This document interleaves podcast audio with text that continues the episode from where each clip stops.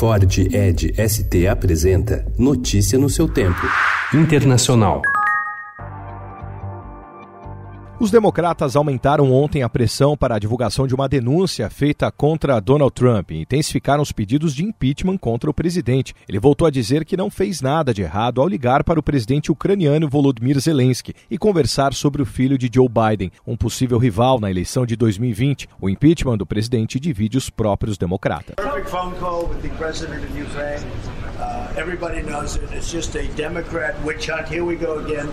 They failed with Russia. They failed with recession. They failed with everything. And now they're bringing this up. The one who's got the problem is Biden.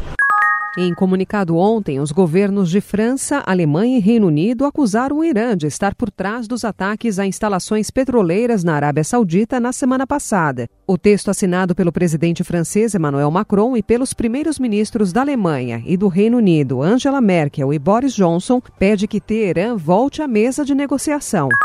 O primeiro-ministro de Israel, Benjamin Netanyahu, e seu principal opositor, o ex-general Benny Gantz, iniciaram ontem negociações para formar entre eles um governo de coalizão Israel. A iniciativa partiu do presidente israelense Reuven Rivlin, que tenta romper o impasse estabelecido pelo resultado inconclusivo da eleição da semana passada. Os países signatários do Tratado Interamericano de Assistência Recíproca aprovaram ontem um documento que permite a identificação e sanção de membros do governo de Nicolás Maduro na Venezuela vinculados às atividades ilícitas, corrupção ou violações aos direitos humanos. A resolução foi aprovada por 16 dos 19 países signatários do TIAR. Mais cedo, chanceleres de 11 países haviam assinado um documento que encaminhava a possibilidade de aplicação das sanções. O texto foi assinado na sede da ONU na véspera da Assembleia Geral. Notícia no seu tempo. É um oferecimento de Ford Edge ST, o SUV que coloca performance na sua rotina até na hora de você se informar.